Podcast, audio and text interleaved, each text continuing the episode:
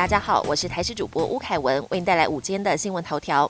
年度的天雷操演，今天早上在屏东再度重炮实施，这回总计共四十门一五五榴弹炮对海进行反登陆射击。八点半开始陆续对海发射，场面相当震撼。国军弟兄金石操演，展现保卫国人决心，而他们的家属也一早就来到现场，帮他们加油打气。炎炎夏日，很多民众喜欢来一杯手摇饮料。对此，毒理学专家张明威提醒，夏季喝饮料有很多陷阱，大家容易忽略两件事：第一是糖分，第二是生菌数超标。饮料本身的生菌数量非常重要，如果买的时候细菌数就已经超标，加上没有立刻喝完，放了一段时间之后，细菌数暴增，就很容易食物中毒。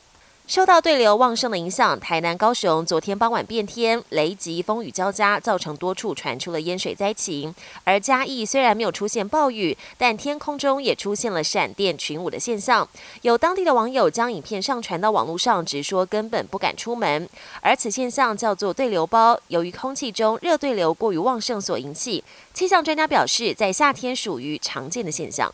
国际焦点：美国纽约州检察官十号传唤前总统川普，请他就家族事业是否涉及诈欺接受调查询问。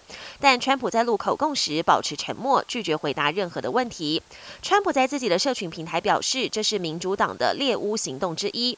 川普位于佛州的海湖庄园前两天才被调查局搜索，刑事和民事调查一波接着一波，让他再度成为镁光灯的焦点。今天凌晨，日本北海道连续发生十多起地震，最大一次规模达到五点四。民众拍下地震当时整个房间剧烈摇晃，头上的吊灯来回摆荡。而地震发生在当地时间十一号凌晨零点五十三分，震央位在北海道宗谷地方北部，震源深度只有四公里，最大震度五强。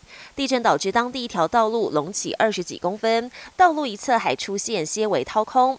另外，受到地震的影响，当地还传出十多户民宅。停水，幸好没有传出人员伤亡。受困法国塞纳河长达一周的白鲸，最终还是不幸身亡。当地保育员跟兽医十号将白鲸从河里吊起来，并透过低温卡车，计划将它送往法国北海岸。但运送过程中，即使细心的照料，白鲸还是因为长时间没有进食，导致身体虚弱，出现了严重缺氧。兽医看他相当的痛苦，最终决定帮他执行安乐死。